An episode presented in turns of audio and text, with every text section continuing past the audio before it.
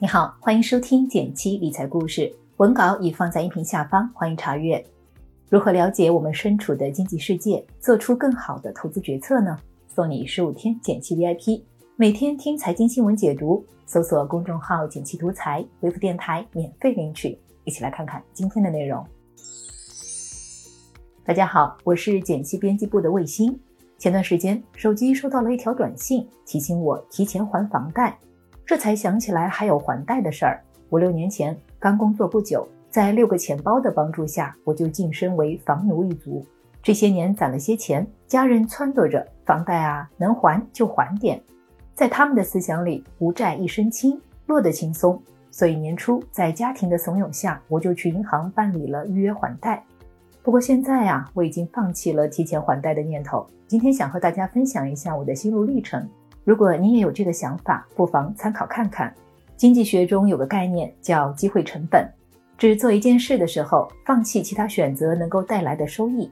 比如你突然想吃一顿大餐，花了一千元，那意味着你放弃这一千元带来的其他价值，比如买个健身课，用来投资赚未来的钱。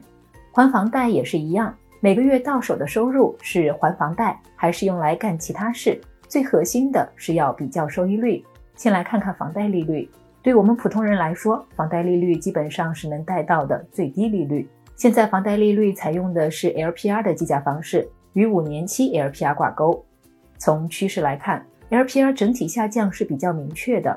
两年前最低利率是百分之四点九，现在只有百分之四点六了。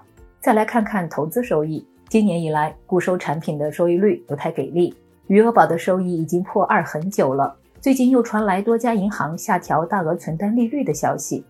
我的家人年纪偏大，风险偏好不高，一看理财收益和房贷利率倒挂，难免琢磨要还款。加上最近股市表现不好，有还贷想法的人不在少数。而我转变想法的契机也正来自下跌的股市。首先，房贷动辄十年起，长至二十年、三十年，从投资的角度是一笔长钱。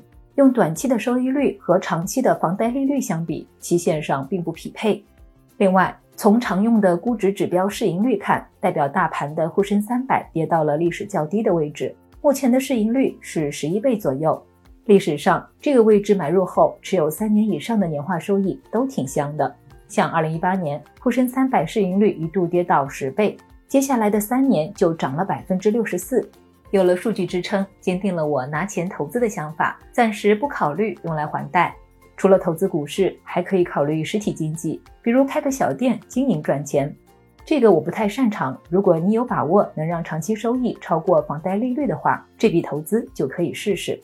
最近我的身边有小伙伴考虑买二套房，首套房在提前还贷中。和他们聊了聊，取了取经之后，如果你也想提前还贷，记得考虑以下三个方面。第一是咨询银行，了解提前还贷规则。提前还贷并不是想办就办的，大部分银行都要求贷款满一年才能申请办理，有的银行还要求支付罚息，或者从剩余贷款里扣除一到三个百分点。在办理时，部分银行支持 APP 在线还款，操作很方便；有的则要求提前几个月到线下支行先预约再还款。在提前还贷的次数和金额上，不同银行也有差异。有的可以还任意金额、任意次数，有的一年内只能还一次，金额也有限制。要记得事先咨询放款银行，以免影响资金安排。第二，还款方式少压力还是少利息？在提前还贷时，我们有两个选择：缩短年限或者降低月供。该如何选择呢？来看个例子：果子有二十年期的两百万商业贷款，每月房贷一点三一万，现在想提前还贷一百万。选择缩短年限的话，它能节省六十点一万利息，每月还款额基本不变。选择减少月供的话，它能节省四十一点一万利息，每个月的房贷下降到五千两百零三元。从对比中不难发现，如果想节省费用的话，选择缩短年限划算；从缓解每个月现金流的角度来说，选择降低月供更好。比如你们家每月收入是月供额的三倍以上，感觉还款压力不大的话，可以选择缩短年限。如果只是想减轻还贷压力，并不是一定要彻底还清贷款的话，小伙伴们建议有这两种情况，不用着急提前还。第一，低利率的公积金账户，个人公积金在贷款时优惠力度很大，五年期以上贷款年利率为百分之三点二五，比 LPR 还低上不少。市面上高于这个数的理财产品挺多的，从机会成本的角度看，贷款更合适一些。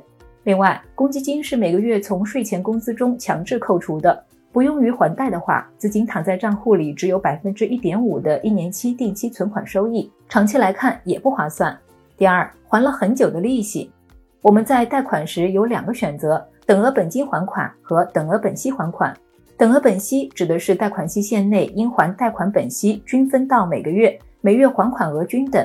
等额本金指的是还款期限内应还贷款本金均分到每个月，每月还款额不同且逐月减少。以二十年期贷款两百万元为例，一般来说，如果你在还贷的过程中等额本金还款，且已经还款年限超过了贷款周期的三分之一；等额本息还款，且已还款年限超过了贷款周期的二分之一，就不建议还款了，因为之后的期限内实际还款金额是以本金为主。利息就没多少钱，提前还就很浪费了。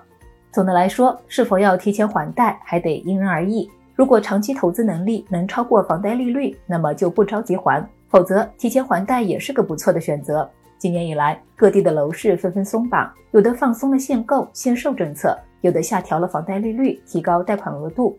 不少已经上车的朋友们被调动起情绪，想着要不要还清房贷再买一套。从数据来看，尽管地方政府挺积极的，但房价销量数据还在缓慢下滑，一线城市相对抗跌些。对于我们来说，刚需房该上车还得买，但想把房子当金融商品投资，指望全国房价一起涨的日子是过去了。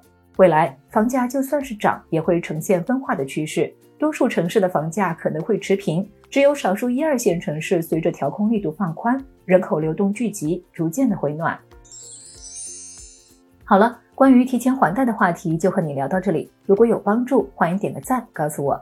别忘了根据音频开头的提示领取十五天减七 VIP，每天听财经新闻，和我一起稳稳变富吧。订阅内容每周一到周五，减七在这里陪你一起听故事、学理财。我们下次见，拜拜。